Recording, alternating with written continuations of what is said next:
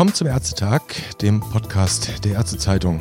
Mein Name ist Dennis Nösler und mir gegenüber sitzt meine Kollegin Christiane Badenberg aus der Politik. Grüß dich, Christiane. Hallo. Wir haben heute ein sehr spezielles Thema. Draußen geht das Coronavirus um. Das treibt die Ärzteschaft, die Pflegekräfte um, die Gesundheitspolitik. Und in diesen Zeiten kommt eine Meldung, dass ein Tarifvertrag zwischen Marburger Bund und den BG-Kliniken gescheitert ist. Das ist eine gar nicht so unkomplexe Sache. Und Christiane, darüber willst du jetzt jetzt mit Dr. Andreas Botzler sprechen, den wir in der Leitung haben.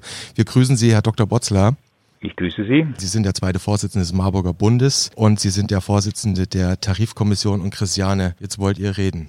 Hallo, Herr Botzler. Die BG-Kliniken haben ja die Tarifvereinbarung mit dem Marburger Bund widerrufen. Kommt es oft vor, dass innerhalb der Erklärungsfrist Widerspruch eingelegt wird? Also ich mache das jetzt ja schon mehr oder weniger 15 Jahre. So ein Fall ist mir noch nie untergekommen. Natürlich ist es, deswegen hat man ja eine Erklärungsfrist, äh, theoretisch möglich, dass man da zurückzieht.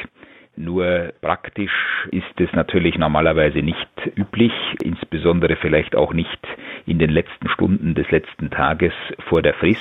Und wenn man das bei den Banken gibt es ja immer so Rankings für Staaten, da mit einem Bonitätssiegel versehen müsste, dann muss man in dem Fall sagen, Klasse D, sprich Totalausfall. Wenn wir die Gründe richtig verstanden haben, dann geht es um die Bewertung von Stunden, in denen Ärzte eigentlich gar nicht arbeiten dürfen. Können Sie uns das ein bisschen erklären? Das Problem ist ja so, Sie haben quasi Bereitschaftsdienst nachts im Anschluss an den Tagdienst, den Sie schon gehabt haben. Und am nächsten Tag müssen Sie eine gesetzliche Ruhezeit einhalten. Das ist arbeitsphysiologisch mehr als vernünftig. Und letztendlich ist aber auf der anderen Seite so, dass die geschuldete werktägliche Arbeitszeit sich natürlich auf alle Werktage gleichmäßig verteilt. Das heißt, sie sollen einerseits kommen, andererseits dürfen sie gar nicht kommen. Und dieser Umstand wird, und da sind die BG-Kliniken natürlich nicht allein, flächendeckend von den Arbeitgebern so abgearbeitet, dass sie dann großzügigerweise in der Zeit, in der die Kolleginnen und Kollegen ohne dies nicht arbeiten dürfen, den Betroffenen Freizeitausgleich gewähren, sprich es wird Mehrarbeit, die an anderer Stelle geleistet worden ist, entweder verbraucht oder es wird dieser Freizeitausgleich aus dem Dienst, den man gerade gehabt hat, selbst wieder abgezogen. Und Sie können sich vorstellen, dass es insbesondere auch emotional natürlich ein starkes Gefühl der Ungerechtigkeit auslöst, wenn man selbst bezahlen muss dafür, dass man nicht kommt, wenn man gar nicht kommen darf. Die Seite der BG-Kliniken, die unterstellt Ihnen ja, Sie würden eine doppelte Vergütung von Bereitschaftsdiensten einfordern. Ist das so? Also wenn ich Sie verstanden habe, sehen Sie das ja komplett anders. Na, wir haben das nicht eingefordert, aber wir haben es vereinbart auf deren Angebot hin. Und äh, wenn man den Text liest, ist er in seiner Interpretation auch völlig eindeutig. Ob alle bei der BG von Anfang an verstanden haben, was sie uns angeboten haben, muss man jetzt tatsächlich allerdings bezweifeln. Wenn es da noch eines Beweises bedurft hätte, dann ist es gegebenenfalls der Rückzieher, den Sie jetzt gemacht haben. Auf der anderen Seite haben Sie ja selbst noch nach der Tarifeinigung eine Pressemeldung herausgegeben, in der, in der Sie selbst auch geschrieben haben, dass es jetzt keinen Freizeitausgleich während der gesetzlichen Ruhezeit mehr geben soll. Dazu gab es ja sozusagen keine Notwendigkeit, das zu tun. Das haben sie sozusagen aus eigenem Mitteilungsdrang gemacht. Offensichtlich ist Ihnen jetzt sukzessive bewusst geworden, was Sie tatsächlich ausgemacht haben, gegebenenfalls auch, was das kostet.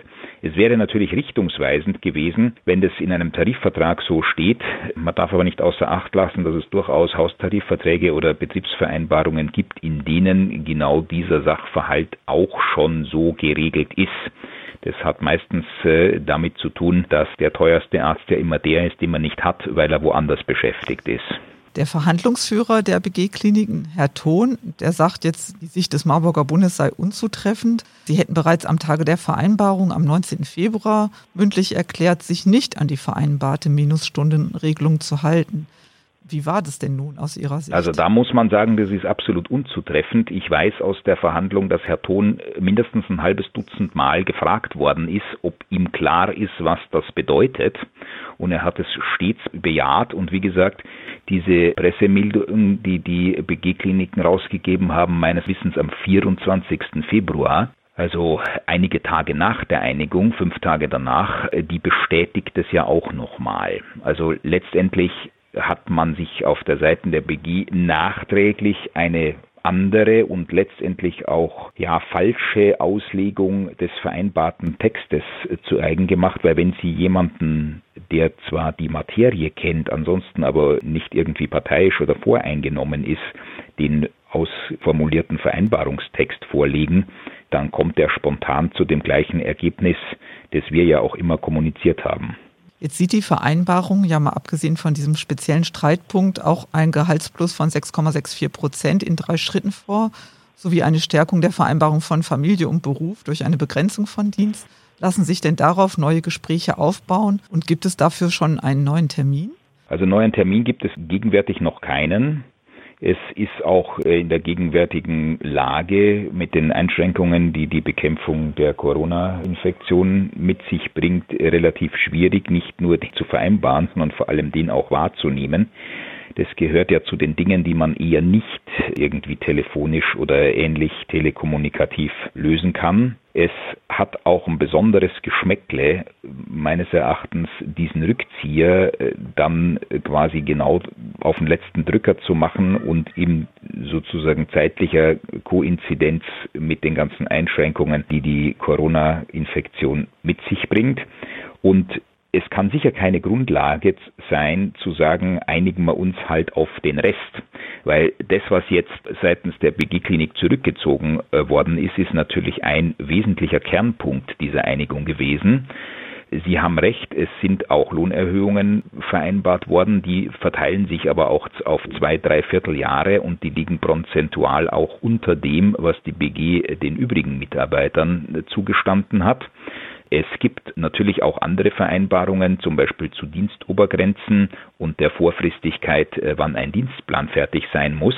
Aber am Ende ist es natürlich ein Gesamtpaket und wenn Sie aus dem Gesamtpaket das Wertvollste rausnehmen, dann ist die Euphorie über den Rest, der noch drin ist, natürlich deutlich gebremst.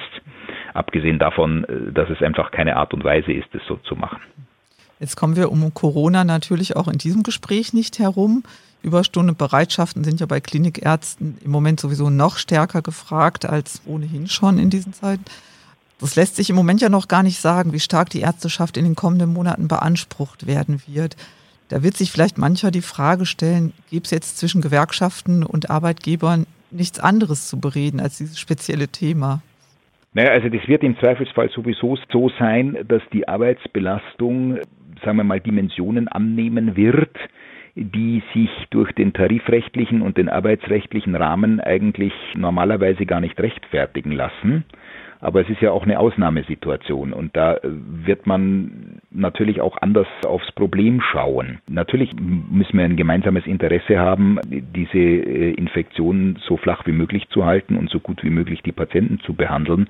Wenn man guckt in Italien, wo ja die Sterblichkeit bezogen auf die nachgewiesenen Infizierten um Potenzen höher liegt als bei uns, das hat, glaube ich, sehr viel damit zu tun, dass es einfach mangelnde personelle und infrastrukturelle Ressourcen gibt. Da sind wir Gott sei Dank besser aufgestellt. Und natürlich wird in der Zeit, wo es um die Bekämpfung des Coronavirus geht, niemand sich auf irgendwelche Rechtspositionen zurückziehen auch nicht auf, sagen wir mal, Arbeitszeitobergrenzen, nur diesen Gutwill, den man dann natürlich auch braucht seitens aller Beteiligten, auch der Arbeitnehmer, den befördert man natürlich nicht dadurch, dass man in der Vorbereitung dieses Krisenmanagements dann den Leuten noch sagt, übrigens den Tarifvertrag, den wir mit euch ausgehandelt haben, den könnt ihr jetzt erstmal knicken. Herr Bossler, ganz herzlichen Dank, dass Sie sich in diesen wirklich nicht einfachen Zeiten Zeit für das Gespräch mit uns genommen haben. Vielen Dank. Sehr gerne.